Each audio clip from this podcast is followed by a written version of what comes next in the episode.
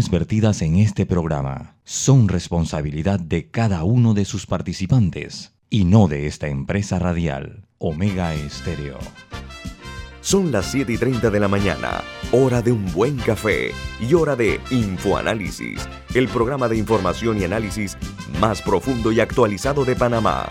Infoanálisis con Guillermo Antonio Adames, Rubén Darío Murgas y Milton Enríquez.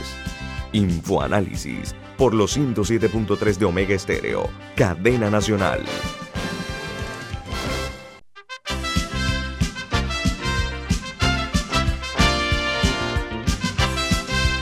Buen día, amigos y amigas de toda la República de Panamá y a quienes nos escuchan a nivel internacional por vía Zoom, porque nos ven, están por, por Zoom, los que nos escuchan en la señal abierta de Omega Estéreo, los que nos escuchan en la página web de Omega Estéreo, que es omegastereo.com, en la app de Omega Estéreo para los eh, teléfonos móviles o celulares de la tecnología de Apple o también los que tienen eh, Play Store, como App Store, como dije, ¿no?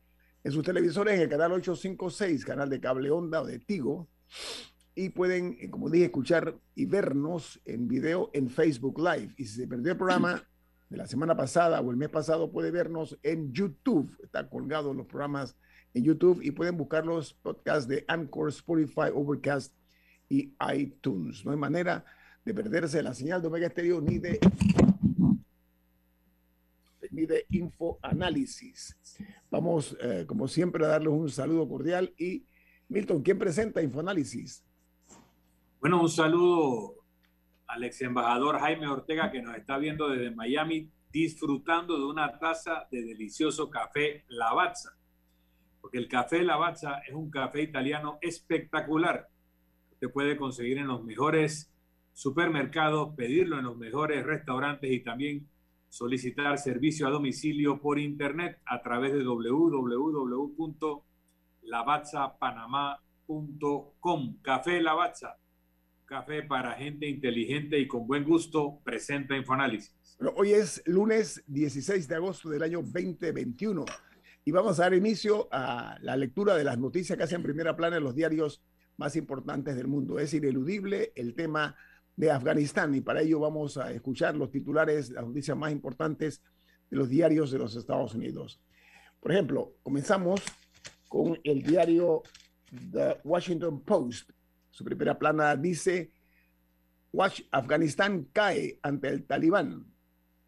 El Pentágono envía más tropas para ayudar con el, eh, eh, caótico esfuerzo de evacuar al personal estadounidense y a los aliados. El presidente Ghani de Afganistán huyó del país y la presencia de los Estados Unidos uh, parecía estar llegando a su final o a un final abrupto a medida que los insurgentes se encontraban prácticamente sin resistencia, cero resistencia al entrar a la capital afgana, Kabul. Mientras el diario The New York Times en su primera plana titula Los talibanes se toman a Afganistán, los Estados Unidos lucha por evacuar a sus ciudadanos. La abrupta caída de Kabul al talibán culmina la era estadounidense en Afganistán. A medida que los talibanes llegan a la capital, el presidente Ghani huyó del país y las autoridades dijeron que iniciarían un eh, conversatorio o conversaciones con los insurgentes. Mientras el diario uh, The Wall Street Journal en su primera plana titula el talibán toma el poder en Afganistán. El gobierno colapsa mientras el presidente Ghani huye del país y Estados Unidos evacúa. Está, ahí hay unas vistas, unas tomas que me provocaron como un déjà vu cuando los Estados Unidos, eh, cuando la caída de Saigón en Vietnam, hubo algo, una, una similitud de sentimientos de aquella derrota en Vietnam, ahora saliendo de Afganistán, que además ese país resistió a los franceses y a los rusos, y los rusos y los franceses salieron igualmente eh, en desbancada, eh, sin poder eh, controlar Afganistán, un país muy difícil por diversas razones. Camila.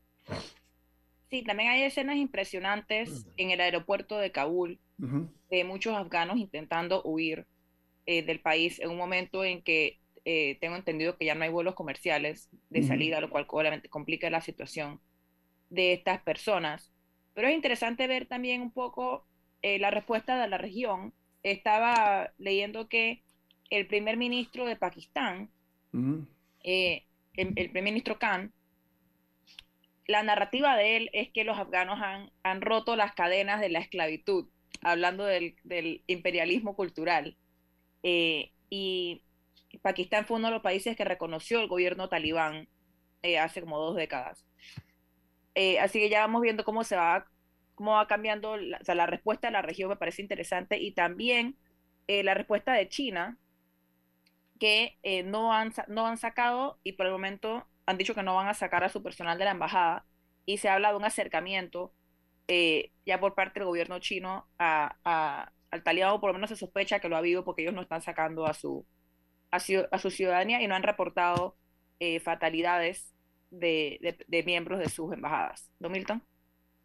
Si bien los talibanes son hijos de los Estados Unidos con Arabia Saudita, fueron rápidamente adoptados por Pakistán y Pakistán los ha estado financiando todo el tiempo, porque recordemos que una buena parte de la población pakistaní es pashtun, que es la misma etnia principal de los talibanes. Así que Pakistán ha estado muy metido en respaldo con los talibanes todo el tiempo. China los ha estado financiando y hubo un encuentro mm. entre los dirigentes talibanes y el ministro de Relaciones chino hace, exteriores chino hace poco tiempo, donde China les prometía todo tipo de apoyo a cambio de que los talibanes le garanticen que no habrá ataques a China desde la frontera de Afganistán, porque hay una población musulmana fronteriza que pudiera recibir apoyo talibán. Además, China va a ser el gran ganador de todo esto, porque aunque Pakistán, Rusia, Irán y hasta Turquía pueden tener intereses geopolíticos en la caída del régimen anterior y en el acceso de los talibán, China va a conseguir la explotación de los minerales de Afganistán por los propios afganos a cambio de mucho dinero. A China lo único que le interesa es el corredor para la ruta de la seda y el acceso a la riqueza mineral afgana que es enorme. Todos los demás tienen ya intereses geopolíticos, territoriales. China no. El de China es económico y lo ha logrado. Pues mira, eh, este es un durísimo golpe a la imagen de los Estados Unidos, evidentemente, por una parte. Por la otra, eh, vamos eh, durante la semana a hacer un análisis, porque Afganistán hasta los años 70 era un país tranquilo, un país totalmente pacífico, hasta que entraron en juego una serie de factores que a posteriori vamos nosotros a dar a conocer. Continuamos con las noticias de primera plana en los diarios más importantes del mundo. Haití vuelve al terror, dice la nota que la gente duerme en la calle por miedo a quedarse atrapados bajo los escombros que ha dejado el terremoto brutal que afectó esa región caribeña. Dice que al menos 1.297 personas han fallecido tras el terremoto y hay 5.700 personas heridas hasta anoche. Dice que ahora temen que la tormenta Grace agrave la situación en Haití. Mientras en España las compañías aseguradoras dice que eh, se defienden porque añaden que no hay capacidad para asumir las pérdidas que ha provocado la pandemia, mientras los tribunales han dictado sentencias a favor y en contra de eh, abrir algún tipo o de cubrir algunas negociaciones que tuvieron que cerrar y creían estar cubiertas por seguros por, eh, por los actos de interrupción del negocio. Así que hay una disputa que está creciendo en España con las empresas aseguradoras. Y el Papa Francisco vuelve a hacer noticia por los cambios que está haciendo en la Iglesia Católica, que es la institución más antigua del mundo. La nota dice que el Papa confía la ciencia y la finanza del Vaticano a mujeres en la dirección de la Iglesia Católica.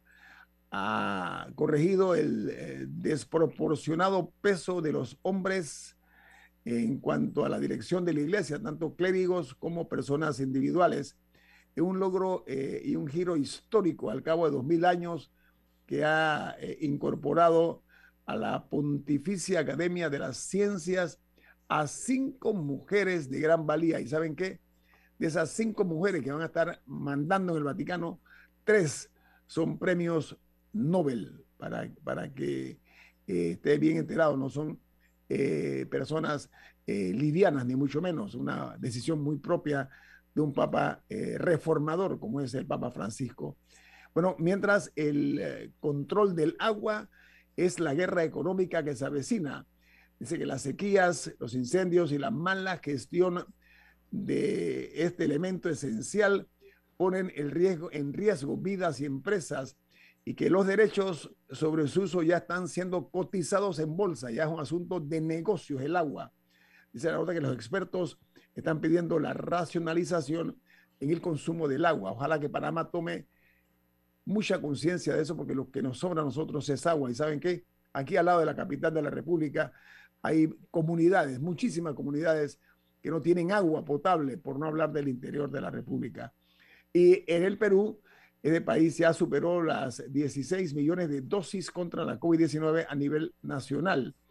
El Ministerio de Salud peruano detectó 498 contagios y 19 muertos en las últimas 24 horas, incrementando a 2.133.000 los casos positivos y a 197.400 los fallecidos. Mientras que Guatemala, ayer eh, a las 10 de la noche, entró en vigencia el toque de queda ante la escalada de la COVID-19 por las disposiciones tomadas por el presidente Yamatei.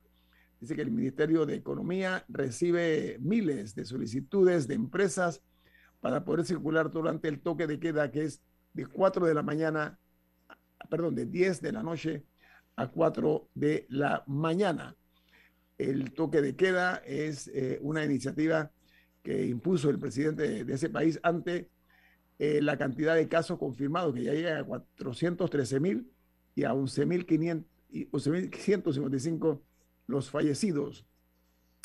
Y la noticia en Argentina, además del escándalo del presidente Fernández con la fiesta que hizo en la Quinta Los Olivos en honor a la esposa, en plena pandemia y con una férrea imposición eh, de, medidas de control, eh, la presidencia eh, realizó este evento que ha puesto en peligro al presidente de ese país porque se está hablando incluso de hacer un impeachment aunque él tiene mayoría, por supuesto. Pero la otra noticia eh, que se genera es que, según los diarios argentinos, Leonel Messi salió a pasear con sus hijos y con su familia por París. Visitó tiendas deportivas, seguido de cerca por una multitud de fanáticos y por cámaras. Y en Costa Rica, este país recibió una nota de la Cancillería de Nicaragua llena de insultos, alegando que el gobierno de Costa Rica ni las ONG TICAS tienen el derecho a condenar los atropellos y violaciones que se están denunciando eh, por, en materia de derechos humanos. Dice que el régimen de Ortega rechaza esa intromisión para ellos en las opiniones de su vecino de Costa Rica en cuanto a la crisis que se está viviendo en la nación eh, de Sandino, en la nación eh, nicaragüense. Mientras en Chile, el presidente Sebastián Piñera anunció el envío de 16 toneladas de ayuda humanitaria a Haití y proveerá transporte aéreo para que Panamá y Costa Rica eh, manden eh, una ayuda a la nación caribeña.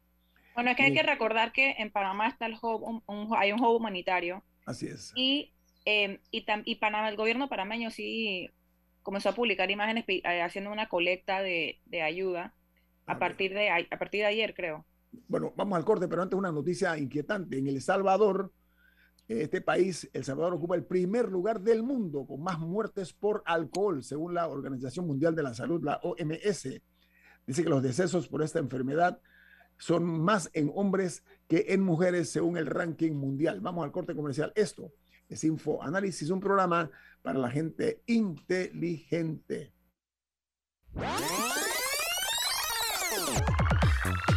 Omega Stereo tiene una nueva app. Descárgala en Play Store y App Store totalmente gratis. Escucha Omega Stereo las 24 horas donde estés con nuestra nueva app.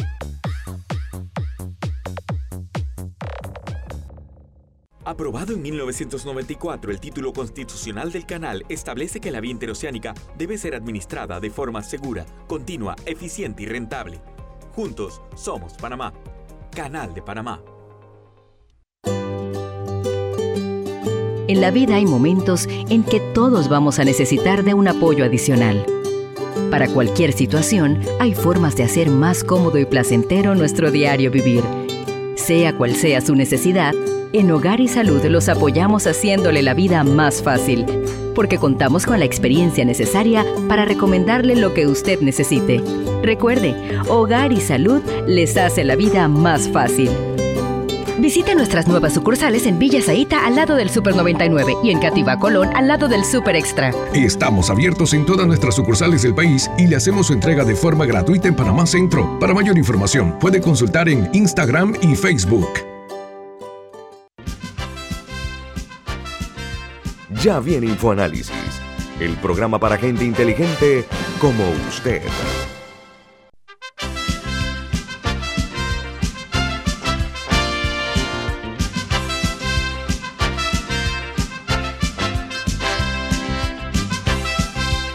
Milton Enrique tiene una noticia importante. ¿Cuál es, don Milton? Así es. Bento Bio Box es la forma más segura y confiable para traer sus compras por Internet. La tarifa aérea hasta 1.95 por libra y la marítima hasta 1.50 por libra con entrega gratis. Seguimiento en vivo de tus pedidos a través de la app de Bento Pio Box puede llamar al 6255-4285. Repito, 6255-4285. Vento Pio Box. Con B de Veloz. Bueno, amigos oyentes, iniciamos esta semana eh, con un invitado importante que es el economista Javier Stanciola. Con él vamos a hablar acerca, obviamente, de su especialidad, que es la economía, y el impacto que tiene la misma en el devenir de lo que es el, la apertura que se vaya dando poco a poco en el país y cuál es el escenario que hay en cuanto al crecimiento que todos esperamos en, el país y otros temas vinculados a nuestro dinero en el bolsillo, a la economía particularmente. Camila. Eh, buen día, doctor Estanciola. Eh, la semana pasada usted dio eh, una ponencia en la Asamblea Nacional como parte de un programa de llamémoslo educación financiera. Y hubo varios datos que salieron de esa, que, que, vi en las redes sociales relacionados a esa ponencia, que me parece que es importante eh, desarrollar un poco para entender el, el, panorama de Panamá, el escenario que enfrentamos con o sin pandemia. Hubo uno que me llamó la atención y es que usted comentaba que el, que el problema de la concentración de capital físico en Panamá se refleja en que el 70% del PIB se centra en dueños de capital y de tierra. O sea, que no tiene nada que ver con, con, salarios, por decirlo así. A ver si puede desarrollar un poco más eh, ese, ese dato. Buenos días, Camila. Gracias por la invitación. Sí, fue una invitación que hizo la Asamblea al CIEPS, al Centro Internacional de Estudios Políticos y Sociales, como parte de un, un, programa de capacitación que tienen. Nosotros, en particular, estábamos hablando de eh, políticas públicas, entender un poco las dinámicas económicas de Panamá y sus implicaciones para políticas públicas. Y parte del, tema en general era un poco uh, celebrar y valorar todo el crecimiento que se ha dado en Panamá desde 1990, que es importante, es impresionante. El plan estratégico que desarrolló, que, escribió Nicky Barleta, pues es, es, se, ve resultado de lo que está pasando en términos de, la logística, en términos del canal, todo eso hay que valorarlo, ¿verdad? Pero al mismo tiempo eso uh, no ha impactado como hubiésemos querido en términos de reducir la desigualdad. Hemos reducido la pobreza y eso es algo importante también que valorar, pero en términos de desigualdad, ese, ese acceso que tienen las personas a, a, conseguir las herramientas que necesitan para su funcionamiento económico, social y cultural, eh, eso, eso no, no, se ha logrado, ¿verdad? Entonces, parte de, de, la evidencia que hay de eso, y hay muchísima evidencia, es esta idea de que cuando tú ves cómo se distribuyen los ingresos del Producto Interno Bruto, el 30% va a los salarios eh, comparado, por ejemplo, a los Estados Unidos, donde esa cifra es de 50%, en Chile es de 50% también. En muchos países de la región estamos hablando de que el PIB, ah, en términos de, ingresos a salarios, va 50% de los salarios. El otro va a capital, el otro va a, dueños, y dueñas de tierras. Entonces, una de las ideas aquí es que de repente la productividad de las personas que están trabajando, los trabajadores y las trabajadoras está disminuyendo, pero eso tiene más que ver con la falta de inversión en capital para que se desarrollen las habilidades de estas personas, ¿verdad? Entonces, en Panamá tenemos una situación que también reflejan las, estadísticas de baja inversión, baja incentivos para inversión de capital, de innovación. Eh, lo tenemos en cifras que nos va el Banco Mundial en términos de, los, factores de productividad, pero también, por ejemplo, en términos del emprendimiento en Panamá. El, emprendimiento en Panamá es mayormente para sobrevivir, nos dice en las encuestas de monitoreo global de emprendimiento no es para innovar, no es para crear nuevas ideas, no es para nuevas innovaciones, no, es para sobrevivir. Y me parece perfecto, ¿no? Es genial que una persona pueda decir, bueno, tengo que reinventarme, tengo que comenzar a, vender esto o lo otro, pero eso no genera empleos, por ejemplo, no genera valor agregado. Entonces tenemos una situación donde eh, eh, como resultado hay limitadas oportunidades de trabajo, los trabajos que hay en general no requieren, por ejemplo, de grandes... Ah, eh, eh, estudios universitarios. Eh, en realidad, el 80% de los trabajos en Panamá no requieren estudios universitarios. Eso no significa, nuevamente, que no invertamos en la educación terciaria, que es importantísima. Significa que debemos invertir más en la, en la, en la productividad, en el desarrollo productivo ah, de Panamá. Desde, por ejemplo, desarrollar realmente programas de verdad que ayudan al emprendimiento. Genial que la AMPIME, por ejemplo, haya aumentado su capital semilla de mil a dos mil dólares, por eso todavía estamos hablando de emprendimientos muy básicos que van a ser para sobrevivimiento, sobre, sobrevivir. Este, necesitamos realmente los venture capital que tenemos en, el Reino Unido, en los Estados Unidos, donde realmente dicen vamos a invertir en innovación, en manufactura, en biotecnología, que realmente genera valor agregado a largo plazo, crea empleos, se requieren entonces estas capacidades universitarias. Entonces, tenemos un problema, sí, de esa distribución de ingresos que está relacionada con el tipo de inversión que hacemos en Panamá definitivamente necesitamos más carreteras, definitivamente necesitamos esa infraestructura física, pero también necesitamos desarrollar esa, investigación, ese desarrollo para realmente poder incrementar la, productividad tanto del capital como de las personas en Panamá. Milton. Sí, eh, yo quería comentar un par de los comentarios. Primero, reconocer, porque normalmente no se hace y lo ha hecho muy bien el licenciado Estanciola, que el país que somos hoy en día nació hace como 40 años en la mente de Nicolás Ardito Barletta.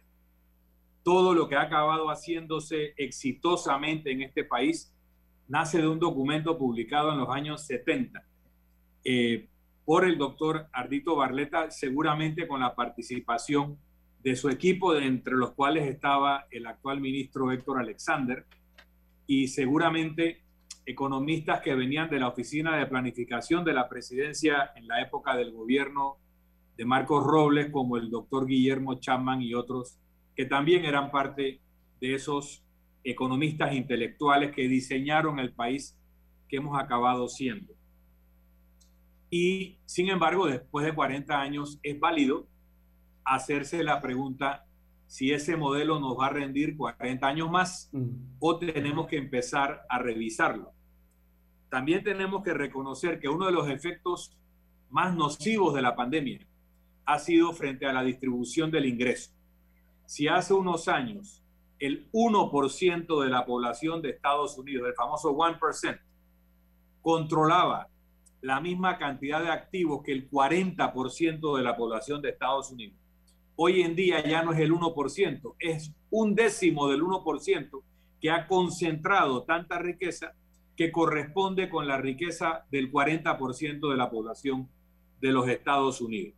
Ese fenómeno que ha producido la pandemia de concentración de riqueza, tarde o temprano lo vamos a pagar. Y no lo estamos sintiendo por los subsidios que se han inyectado en la economía, particularmente subsidios directos a las personas que no han reducido demasiado sus ingresos. Ahora yo quiero entrar en la pregunta. En esta revisión del modelo económico, que podríamos estar haciendo. Tomando en cuenta que en Panamá creo que es alrededor del 96-97% del empleo lo produce la micro, pequeña y mediana empresa. Ese es el 96% del empleo. No es la gran mina, no son los grandes puertos, no son las grandes inversiones con las que llenamos los titulares de los medios, que algún efecto positivo tienen, no lo voy a negar. Pero no le dedicamos suficiente atención a la micro, pequeña y mediana empresa. y ahora viene un efecto de relocalización a nivel mundial, también producto de los efectos de la pandemia, donde el mundo se da cuenta de la dependencia que hay sobre la economía china y cómo hay que relocalizar más cerca de los mercados de consumo. Y por último, lo más importante, el daño a la educación, que significa que no le hayan permitido al Ministerio de Educación abrir las escuelas y ganarnos el premio de ser el país que más días sin clases presenciales ha tenido en el mundo, producto de esta pandemia. Entonces, ¿cómo el, el, grave daño en la educación por no permitirle al ministerio abrir las escuelas, más el efecto de la relocalización, la importancia de la micro, pequeña y mediana empresa, se da en este momento de un replanteamiento de la estructura económica? La respuesta, doctora Estanciola. Ah, muchas gracias. Mira, para llegar a algo muy concreto, ¿verdad? Y creo que eh, Milton sabrá de eso más que yo, ah, pero en Panamá tenemos todos los ingredientes para hacerlo. Todos los programas, todas las leyes están allí. Tenemos un AMPIME. Yo he trabajado con dos diferentes gobiernos en el AMPIME y conozco personas maravillosas en el AMPIME que están tratando de hacer todo lo posible para hacer exactamente lo que estábamos hablando de desarrollo de eh, pequeñas empresas, microempresas, pero no tienen el presupuesto, no tienen los recursos, no tienen realmente el apoyo y la voluntad política para decir, mira, dos mil dólares no va a ser suficiente. Aquí tenemos que no solamente entrenar a la gente para que tenga la voluntad y que cambie de, forma de ver, son programas motivacionales lo que hacen, no son realmente programas de capacitación para emprendimiento, no te dan el capital para poder realmente abrir un negocio que va a ser sostenible, no piensan en investigación y desarrollo, piensan, y, esto es muy, muy difícil hablarlo porque es una forma válida de, hacer dinero, en, vender frutas, vender eh, eh, chichas, que totalmente es válido, eh, eso resuelve, que es importante, sobre todo en este momento, pero tenemos que pensar como gobierno en cosas mucho más grandes. Entonces, por ejemplo, hay programas a nivel internacional que lo conocen en el AMPIME, porque hemos hecho asesorías donde dan, dan realmente fondos de 50 mil, 60 mil, 70 mil dólares, que no son suficientes tampoco. También he visto en el AMPIME el esfuerzo que hacen para conectar a la gente para que entren a las cámaras de, cámaras de comercio, cámaras no sé qué, porque conocen la importancia de los contactos. O sea, muchas de las personas no tienen los contactos a nivel social, a nivel cultural, para poder realmente conocer, mira, esta es la persona que te va a ayudar a entrar a este supermercado, esta es la persona que te va a ayudar a ese... Y, y, en el AMPIME lo saben, saben de eso, pero no tienen los presupuestos, no tienen el apoyo. Creo que, que, por ejemplo, parte también del problema aquí es que de repente hablamos mucho en Panamá de la deuda y de cuánto estamos invirtiendo en el gobierno y el, PIB y, comparado con la deuda, tenemos que hablar de programas específicos y cómo realmente tienen un impacto. Por ejemplo, el plan de inserción laboral que tienen en, en el MIDES es una gran idea, ¿verdad? Lo tienen un presupuesto de un cuarto de millón de dólares, ¿verdad? Tenemos el plan, tenemos la idea de que tenemos que tener a los jóvenes, que son los que más se han afectado, y a las mujeres, que son las que también están más afectadas en términos de, desempleo, tenemos que darle una pasantía a largo plazo, que se les pague, que se les pague los viáticos. sabemos que eso es importante, pero un cuarto de millón de dólares, cuando 75 millones se van para pagar un tanque de gas o tanques de gases, ¿verdad? O tenemos, tenemos todo eso. Tenemos una Senacid maravillosa, ¿verdad? Que está tratando de hacer lo imposible para invertir en, en biotecnología, pero no tienen suficientes fondos. Todavía no llegan a esa meta del 1%. Entonces, creo que en Panamá sabemos lo que tenemos que hacer, pero es un poquito de, sí, mira, importantes las carreteras, pero también hay que comenzar a pensar en este tipo de inversión de una manera más estratégica y pensando que eso va a ser no de desarrollo social, pero de desarrollo económico. Y por último, yo creo que es algo muy importante que también hablamos en la Asamblea, fue que tenemos un gran problema, un grandísimo problema en Panamá de no hablar del 50% de la población de las mujeres, ¿verdad? En Panamá hay un gran problema de tanto inserción laboral como de progreso laboral para las mujeres. Esto tiene mucho que ver, por ejemplo, con normas sociales, con tradiciones que nos dicen, ¿verdad? Que las, de las personas que no están buscando trabajo, ah, el, el, 30% lo hace por responsabilidades de cuidados de niños y de cuidados de personas, niños y niñas y, y de adultos, personas adultas mayores. De ese 30%, el 98% son mujeres, ¿verdad? Entonces estamos con estas tradiciones, estas culturas de que las mujeres se quedan en la casa, no pueden salir a trabajar por estas tradiciones, entonces no pueden salir adelante. Estamos hablando, de manera muy económico y muy frío, de muchísimas personas con muchísima capacidad que pudiesen estar contribuyendo al, Producto Interno Bruto, a la investigación, al desarrollo, que no le están haciendo. Entonces, Vamos comercial y continuamos, doctora Estanciola, continuamos porque este es un tema que nosotros no pretendemos en una circunstancia que pase inadvertido, por eso lo tenemos usted aquí para ilustrar a nuestra audiencia y nosotros también. Viene más aquí en Info Análisis, un programa para la gente inteligente. Esta es la hora. 8 a.m. 8 horas. Omega Estéreo, 40 años con usted en todo momento.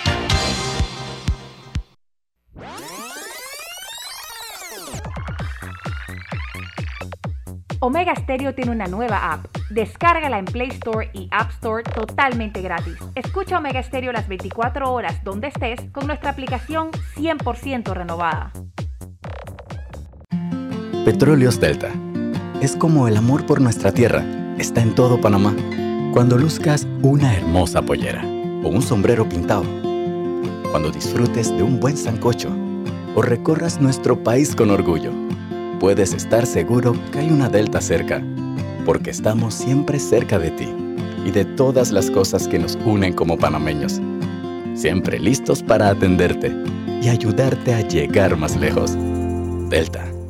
FID Cleaning Services Panamá, especialistas en limpieza comercial con más de 15 años de experiencia. Nuestro personal debidamente capacitado le atenderá todas sus necesidades. Utilizamos productos biodegradables. Nuestro plan de limpieza ofrece valores agregados como atención a gerencia, ejecutivos y nebulizaciones Llámanos al 360-3429 o escríbenos al 6302-9775. 6302-9775. Síguenos en nuestras redes sociales, arroba FYD Panamá.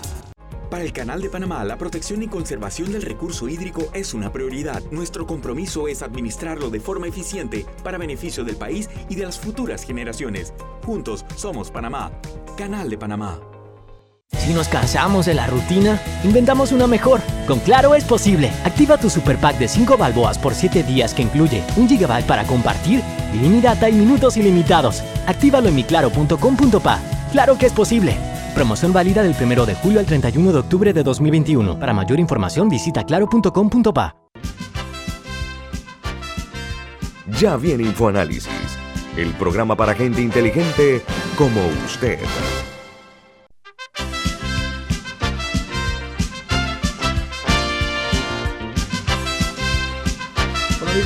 Una noticia importante para todos porque la banca tiene eh, vínculos con casi todos nosotros panameños. Don Milton, ¿de qué se trata? Así es. En Banco Aliado te acompañamos en tu crecimiento financiero. Ahorra con tu cuenta Más Plus hasta el 3% de interés y haz crecer tu negocio como te lo mereces. Tu aliado en todo momento es Banco Aliado. Puedes contactarnos al 302 1555, repito, 302-1555. También puedes escribir a servicio al cliente arroba bancoaliado.com. Puedes visitar la página web bancoaliado.com y también puedes seguirnos en nuestras redes sociales como arroba bancoaliado. Banco Aliado, tu aliado en todo momento. Bueno, tenemos eh, hoy el gusto de platicar con el economista eh, panameño muy reputado, Javier Estanciola. Mire, eh, eh, doctor Estanciola, a ver, en los últimos, las últimas décadas, aquí nos hemos regordeado por parte de los gobiernos del crecimiento económico. Hemos, Panamá crece económicamente tal y cual. Bien, muy bien. Pero la brecha social todavía permanece abierta y es muy probable que incluso se amplíe más pero además de eso, eh, la desigualdad, la desigualdad en este país eh, es un escándalo sotavoce, o sea, eh, en silencio nosotros hemos visto cómo la desigualdad se mantiene y se robustece inclusive con el tema de la pandemia. Eso es una realidad inobjetable, pero debemos pensar un poquito en lo que es la, lo que se denomina post-pandemia. ustedes de la teoría, y yo la comparto, de que en lugar de estar pensando en apoyar a los grandes eh, eh, eh, proyectos financieros, a, a, la gran empresa, ¿por qué no miramos un poquito más hacia la mm, pequeña, hacia la, la mínima empresa, para la mínima empresa, la mediana empresa, que es donde se genera mayor riqueza y perramea más hacia toda la sociedad? ¿Usted piensa que se está tomando en consideración o se está planificando algo al respecto para mirar no únicamente hacia las alturas, sino también hacia la mayoría de los panameños que son muchos, son emprendedores eh, que, como dicen en Panamá, se la rifan eh, poniendo su platita en un negocito. Está el gobierno nacional, en su opinión, eh, ayudando realmente al crecimiento de la micro y pequeña empresa en Panamá, doctor Estanciola? Bueno, importante eh, enfatizar que creo que es un portafolio de inversiones. Por supuesto que se necesita la inversión en grandes compañías. Es en esas grandes compañías donde se da mucho, mucho de la innovación, por ejemplo. Mm. Ah, pero, pero sí, estoy de acuerdo que en Panamá es importante ese, ese empuje para la micro y mediana empresa. y no, creo que tenemos todas las buenas intenciones Creo que, por ejemplo, mencionábamos durante el cambio uh, que, por ejemplo, en el plan, que el gobierno sí tiene un plan escrito de qué es lo que van a hacer para la pospandemia, está en un, apartado, está todo este tema de cómo apoyar a la pequeña empresa, con estos préstamos. Y como comentaba Camila en, el, break, uh, tenemos una situación donde por cosas burocráticas, por cosas de, de pedirle a los empresarios, a las empresarias, cosas que no pueden dar porque realmente muchos de estos préstamos están diseñados para personas que no necesitan los préstamos. El mismo monto del préstamo no lo hace blando. Un préstamo blando realmente, como lo hacen en el Reino Unido, como lo hacen en Estados Unidos, es de 1-0%, ¿verdad? Tienes que regresarlo, tienes unos compromisos social, pero cuando hablamos de 7, 8% ya eso, eso, no es blando. Entonces me dice que realmente aquí eh, no, estamos pensando en una inversión uh, y su retorno social en Panamá todavía tenemos este, esta cosa, este modelo muy, muy de productividad, muy de finanza, cuando ya creo que hemos, como, que, como mencionamos al principio, hemos logrado cierto nivel de, crecimiento, cierto nivel económico, y ya tenemos que comenzar a pensar de manera más sofisticada en términos de eh, eh, planificación social, planificación económica y hablar de retorno social. Entonces, un, crédito blando, un crédito, un proyecto para incentivar eh, la pequeña empresa no debe ser negociado o pensado con metas para cuánto vamos a regresar, cuánto dinero va a regresar. Debe ser pensado en términos de cómo se desarrolla la capacidad productiva del país. Y creo que en eso, eso nos hace falta, ese enfoque diferente que es menos en términos de retorno financiero y más retorno social y, cultural. Oye, uno de los, de los de las estrategias que suele usar el gobierno, que por lo menos es la impresión que queda en la ciudadanía, es de, em, de términos de, de, de, fiscales, que por ejemplo la beneficios, o por ejemplo, recientemente se estaba hablando de un proyecto de incentivos fiscales para las empresas de, turismo, que, se, que es el 100% eh, de, de beneficios fiscales. ¿Te parece que esta es una estrategia que rinde algo, a, o sea, que, que es la correcta, es la productiva, la que genera beneficios para el país? Independientemente de mucho de lo que se está hablando en los medios de comunicación acerca de cómo se está implementando, tenemos evidencia empírica alrededor del mundo de que esto solamente crea una competencia perversa entre los países, en los Estados Unidos, entre los estados, en, Europa eso se ha reducido muchísimo, porque eso lo que hace es a que los países comiencen a dar todos estos créditos, todas estas ventajas a, las compañías y las compañías entonces entran sin, y, eso tiende como que a, vamos a decir, reducir, ¿verdad?, los derechos laborales, de medio ambiente, a, porque se, crean esas flexibilidades. Entonces, hay un gran problema que en Panamá, al no tener nosotros, por ejemplo, nuestra propia divisa, parte del norte de nuestra política macroeconómica es atraer estos fondos extranjeros, estas divisas extranjeras por medio de las multinacionales. Entonces eso es importante, en Panamá eso es lo que es y así lo tenemos por, muchísimas razones, 100 años de eso, ah, pero tenemos que estar conscientes de que eso crea una situación donde al tener que atraer todo este, eh, eh, este capital extranjero, toda esta inversión extranjera, nos desenfocamos y no pensamos en que eso crea eh, esta situación de desigualdad no tenemos, tenemos que atraerlos, tenemos que reducir los impuestos, tenemos menos impuestos para atender las necesidades de las personas, pero también tenemos que importar más recursos, más comidas para poder, por ejemplo, suplir las necesidades de los turistas, suplir las necesidades de los multinacionales y no, no, no atendemos las necesidades de las personas a nivel local. Entonces, es lo que es, ¿verdad? Tenemos que, que tenemos que atraer esa inversión extranjera para tener esa, esa divisa, para que podamos seguir funcionando de nuestras reservas, pero eso desenfoca mucho, eso nos, nos hace olvidarnos un poco acerca de las personas que tenemos en el país y las necesidades que tienen. Doctor Estanzuela, permítame porque usted mencionó algo acerca del empleo en las mujeres. Usted lo, lo, tocó tangencialmente y creo que eso es un tema importante porque en medio, en medio de la eh, crisis esta económica que estamos viviendo, producto de la pandemia, eh, ¿cuáles son realmente en, esta, en medio de esta pandemia los eh, empleos que tienen más acceso a las mujeres y también los hombres, pero básicamente las mujeres, eh, porque aquí hay muchas madres padres o padres madres, no sé cómo, madres padres, eh, muchas mujeres que no tienen eh, el respaldo de un esposo, de un marido, y, tienen que ver cómo sobreviven ella y sus hijos, porque aquí el pecado mayor es que muchos padres no cumplen con sus funciones como, como, como tal y dejan a los hijos al garete sin, darle la, la, ayuda correspondiente. Pero me gustaría conocer que usted me amplíe, si es tan amable, el tema del empleo en las mujeres hoy en la pandemia y de cara al futuro, ¿cuál va a ser el comportamiento?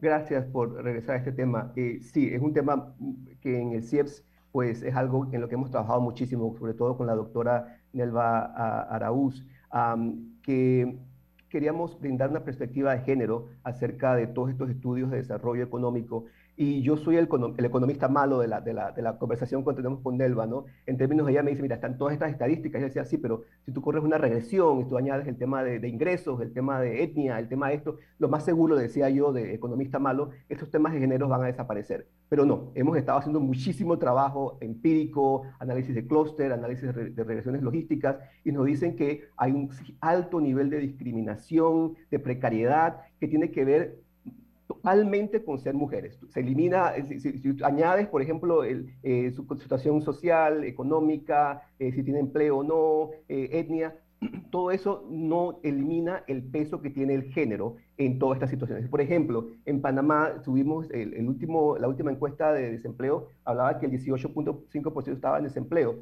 pero para los hombres solamente era el 13%, para las mujeres el 25%. Y no era que las mujeres no estaban capacitadas, las mujeres desempleadas están mejor capacitadas, tienen más títulos universitarios que los hombres. Nosotros también en el CIEPS hemos hecho estudios sobre la informalidad y en jefas de, hogar, mujeres jefas de hogar. Y hemos visto, por ejemplo, que las mujeres jefas de hogar que viven en la informalidad, que significa que no tienen contratos permanentes, que no tienen seguro social, viven una situación de precariedad mucho más alta, mucho más grande que los hombres, reciben muchísimo menos dinero de, trabajos, muchísimo menos dinero hasta de subsidios y de, personas amigas, que no sé qué. Entonces es importante entender que hay un problema no solamente de, discriminación, pero también de políticas que se implementen, como las, políticas de cuidado. Los CAIPIS están allí, se ha hablado de una política para protección de adulto mayor, pero realmente necesitamos ponerle dinero, bastante dinero para que esos, esos centros, esas guarderías, esa educación inicial sea bien, sea bien hecha, bien invertida, para que las, mujeres o las familias que decidan eh, poner a sus hijos allí lo puedan hacer y puedan trabajar si lo deciden hacer. Pero no solamente eso, como lo hacen a nivel mundial, también hay apoyo para que las personas, hombres o mujeres que decidan quedarse cuidando a sus hijos, cuidando a sus abuelos, cuidando a sus papás, lo puedan hacer recibir ingresos. Porque, ¿qué pasa? Si son las mujeres las que se quedan haciendo esto, no reciben ingresos por eso, dependen muchísimo de un hombre, ¿verdad? Eso crea mucha dependencia y eso llega también a afectar el bienestar de las mujeres. Entonces, es una política de, cuidados que tiene que ser integral, no solamente el, tema de los CAIPIS, el tema de asilos o apoyos para el adulto mayor, pero también valorar esa esa actividad que se hace en casa, la persona que decida, hombre o mujer decida quedarse en casa cuidando a sus hijos o cuidando a sus padres o abuelos, que reciban un ingreso porque se valora, porque eso tiene valor social, económico y cultural. Bueno, después del mensaje de nuestros distinguidos anunciantes, continuaremos platicando con el doctor Javier Estanciola, es economista, y Camila tiene una pregunta al regreso, así que viene más aquí en Info Análisis, un programa para la gente inteligente. Omega Stereo tiene una nueva app. Descárgala en Play Store y App Store totalmente gratis. Escucha Omega Stereo las 24 horas donde estés con nuestra aplicación totalmente nueva. VIP Desinfectante en aerosol está certificado por un laboratorio que cumple con los protocolos EPA de Estados Unidos que elimina el coronavirus causante de la COVID-19. Confía en VIP Desinfectante para proteger a tu familia y mantenerla a salvo de la COVID-19. Utiliza VIP todos los días para desinfectar las superficies. VIP, un toque lo cambia todo. La gente inteligente escucha InfoAnálisis los anunciantes inteligentes se anuncian en InfoAnálisis. Usted es inteligente. Llame al 269-2488 y todos lo sabrán. Infoanálisis, de lunes a viernes de 7 y 30, 8 y 30 de la mañana, en donde se anuncian los que saben. Si desea que sus colaboradores trabajen desde su casa, podemos ayudarle. En Solutexa somos expertos en aplicar la tecnología a las técnicas y trabajos de oficina. Contáctenos en solutexa.com.pa o al 209-4997. Solutexa.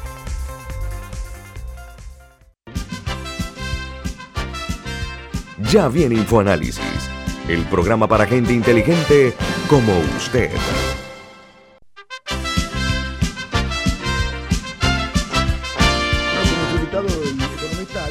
Estamos hablando, entre otras cosas, eh, de la pequeña, mediana empresa, de la microempresa, cómo están siendo apoyados o no por el gobierno, por una parte, eh, los empleos de las mujeres en medio de esta eh, que estamos viendo nosotros, el emprendimiento en cuanto a empleos, nuevas plazas, creación de, de nuevos, eh, nuevas opciones de trabajo, el crecimiento económico del cual tanto se ha hablado, de la brecha social y otros fenómenos vamos a hablar acerca de la post-pandemia. Miremos un poquito más allá de la punta de la nariz y analicemos el presente y el futuro, por supuesto, sin ignorar el pasado. Camila.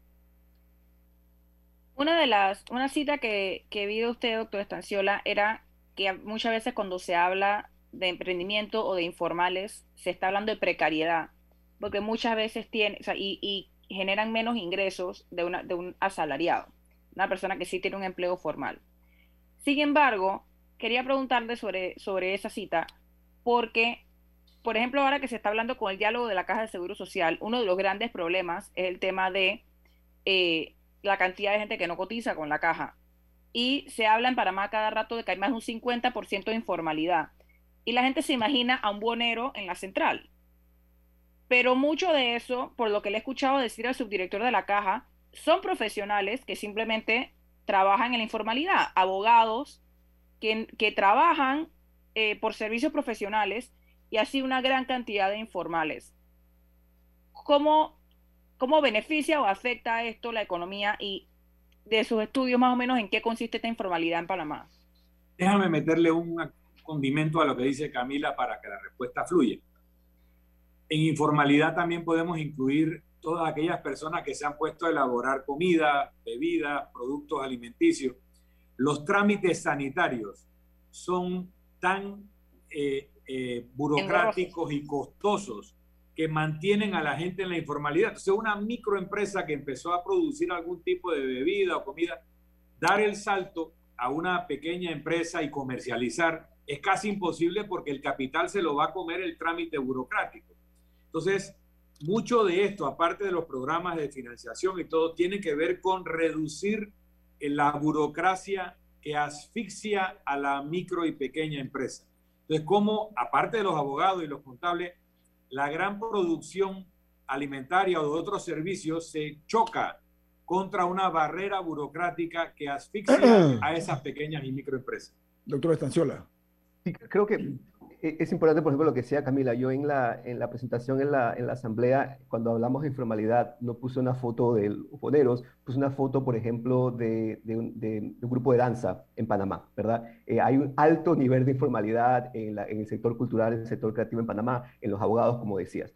Ah, ahora, en términos de la precariedad, eh, eh, es, es, espantosa, ¿verdad? Por ejemplo, tenemos de la, de la última encuesta, sabemos, de, mercado laboral, sabemos que el, el, salario promedio para una persona en la formalidad es de 800 dólares, para una persona en la informalidad estamos hablando de 250 dólares. Es muchísimo. Y cualquier eh, ganancia que tengan las mujeres en la formalidad, porque en promedio sí tienden a, a, a, ganar un poquito más las mujeres en la formalidad, en la informalidad lo pierden muchísimo y ganan mucho menos que los, que los hombres. Entonces, nosotros en el CIEPS hemos estado buscando la informalidad en términos de algo, y eso son con varias iteraciones que hemos hecho, en términos de algo muy importante. Eh, si tienen o no, eh, son miembros de la Caja de Seguro Social. Eh, ha sido interesantísimo cómo esa, esa, esa, membresía, eso, alguien que tu casa tenga el, el Seguro Social, eso cambia tu vida fundamentalmente en términos de precariedad, en términos de ingresos. Entonces, cuando estamos viendo eso, sí, es importante reducir, ¿verdad?, los costos asociados con regulaciones que son importantes. O sea, a mí, en un gobierno, en cualquier sistema de, mercado, es importante que existan regulaciones para que la persona que está eh, eh, haciendo comidas eh, sepa cómo esto la comida, que esté bien de salud. Las regulaciones son importantes. el problema en Panamá, y yo he abierto negocios, es que hay supuestamente una lista de cosas que hacer, pero cuando tú llegas al MISI o llegas al MEF, llegas a la DGI, nadie sabe, todo el mundo tiene una cara, nadie sabe lo que va a pasar, hay que formar filas, se demoran meses. Entonces, la idea no es reducir las regulaciones. Perdón, la idea y cada vez te inventan una nueva. Tú cumples con todos los papeles y ahora te falta esto otro. ¿Y la dónde burocracia. eso?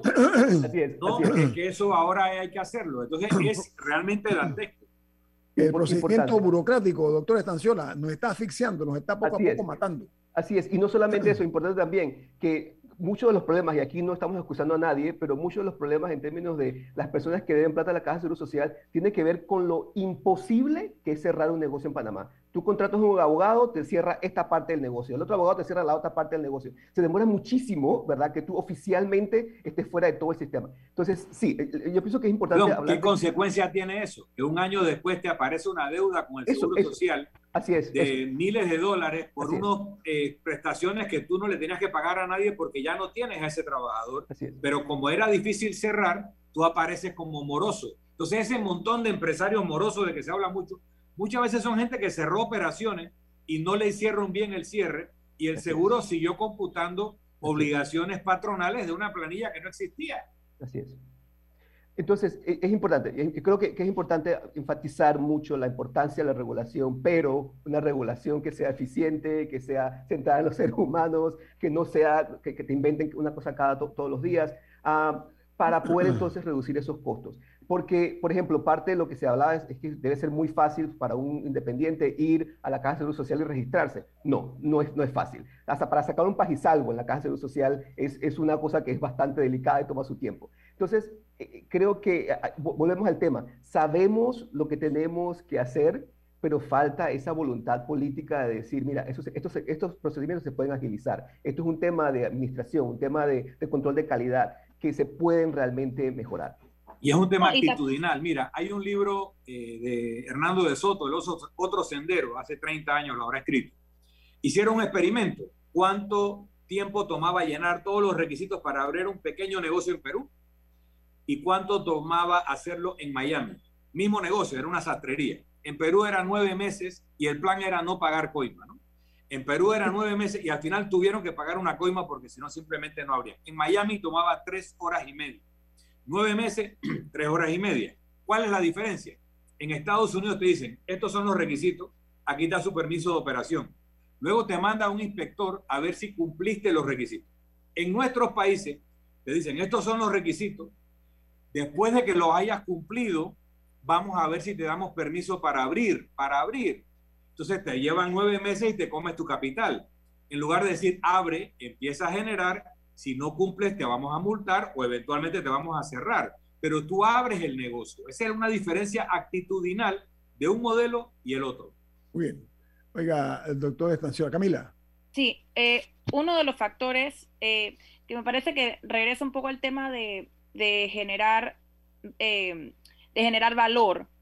Y usted mencionaba la falta de preparación eh, y, y falta de, de, de estos factores que tienen, que tienen las personas para poder avanzar, por ejemplo, en temas digitales, la falta de preparación eh, no, académica, no solamente en saber sumar, sino también en, en otras habilidades eh, blandas que son importantes y que hay gente que sí las tiene y otros que, que simplemente no se les brindan para que puedan desarrollarse. Y eso me recordaba un poco que en la AIG, por ejemplo, está teniendo to- todos esos sistemas para tratar de digitalizar algunos trámites, pero de nada sirve, por ejemplo, que se haya desarrollado todo un sistema para la ficha digital de la caja de seguro social si cuando las personas llegan le piden que la lleve impresa de todas maneras. O, o sea, es- Sí, bueno. esas, esas, esas, no, y de nada sirve si muchísima gente no tiene acceso a, o sea, que no puede registrarse para la vacunación porque no lo sabe hacer porque no tiene las habilidades blandas para poder hacerlo. Entonces, también me imagino que, que hay que hacer una gran inversión en, en la digitalización de la población. Porque muchas personas tienen celular, es verdad, pero, pero no es tan fácil como decir, ahora todos los trámites van a ser digitales y ahora todo lo vamos a hacer así, porque hay una gran población que se quedaría detrás.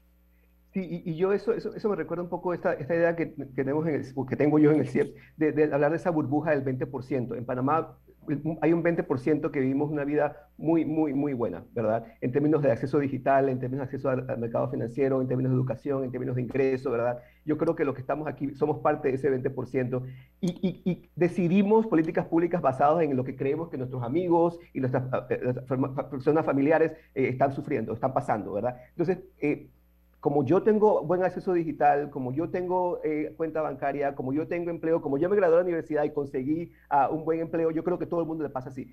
Yo creo que esto de la brecha digital, esto de crear todos estos programas de, de acceso digital, sin, sin contar, ¿verdad?